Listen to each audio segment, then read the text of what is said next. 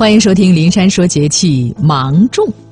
芒种是二十四节气当中的第九个节气，是麦类等有芒作物成熟的意思。芒种也称为芒种，忙着种啊，繁忙的忙，是农民朋友播种下地最为繁忙的时候。我国古代将芒种分为三候：一候螳螂生，二候彭始鸣。三后反舌无声，在这个节气当中，螳螂在去年深秋产的卵，因为感受到了湿气出生而破壳生出小螳螂。喜阴的伯劳鸟开始在枝头出现，并且感阴而鸣。与此相反，能够学习其他鸟鸣叫的反舌鸟，却因为感受到了阴气的出现而停止鸣叫了。我们来说说芒种习俗。芒种是农忙的季节，在山西融合开始收获大小麦，当地人称之为农忙。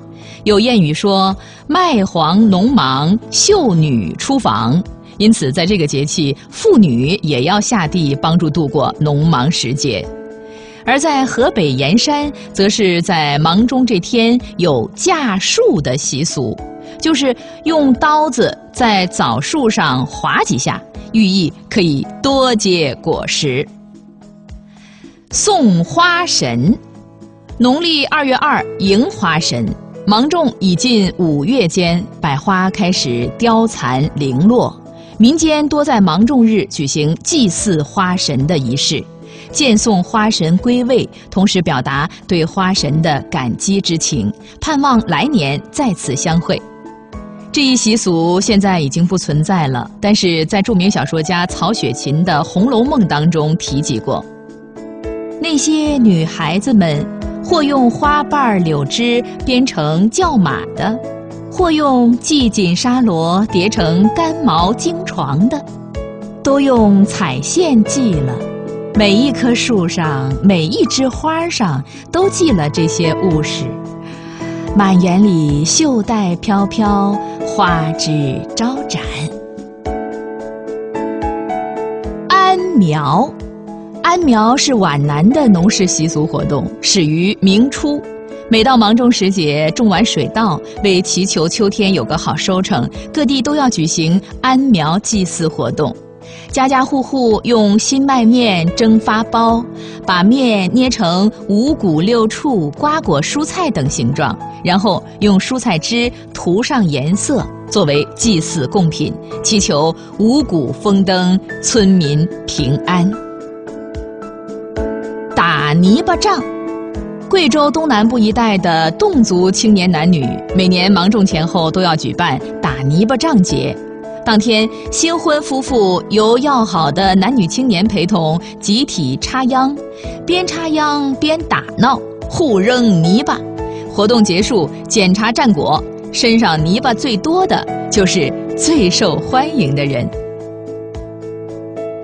煮梅，在南方，每年五六月是梅子成熟的季节。三国时有“青梅煮酒论英雄”的典故。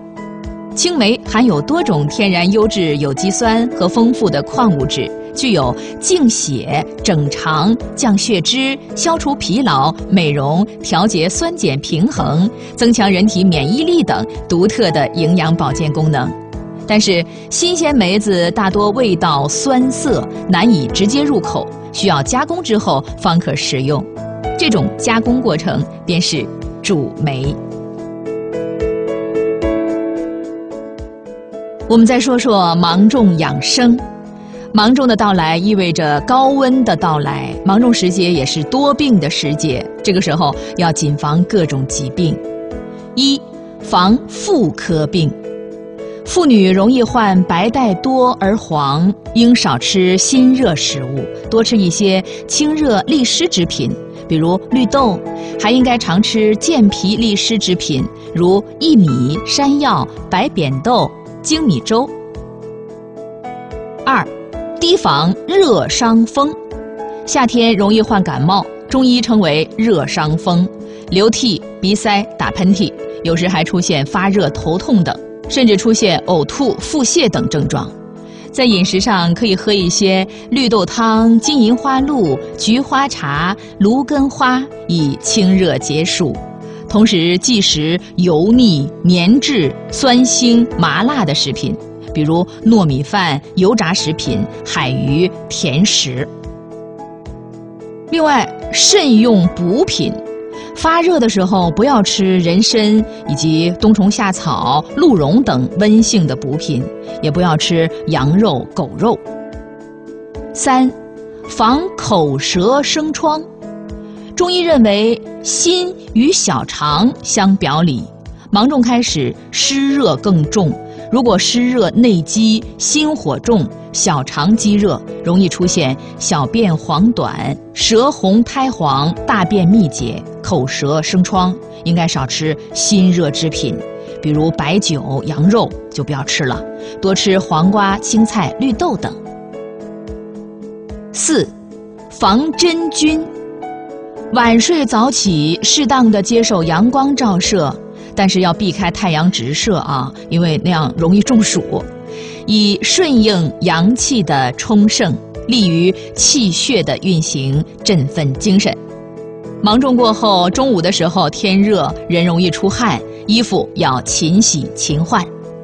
为了避免中暑，芒种后要常洗澡，这样可使皮肤疏松，阳热易于发泄。但是要注意的是。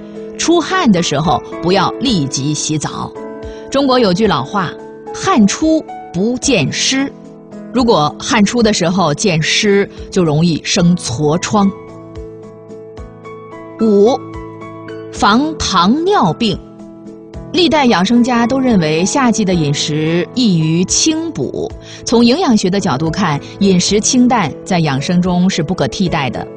另外，告诫大家不要吃过咸、过甜的食物。饮食过咸，体内的钠离子过剩，会使血压升高，甚至可能造成脑血管功能障碍。吃甜食过多呢，容易引起中间产物，比如说蔗糖的累积，而蔗糖可导致高脂血症和高胆固醇症，严重的还可能诱发糖尿病。六。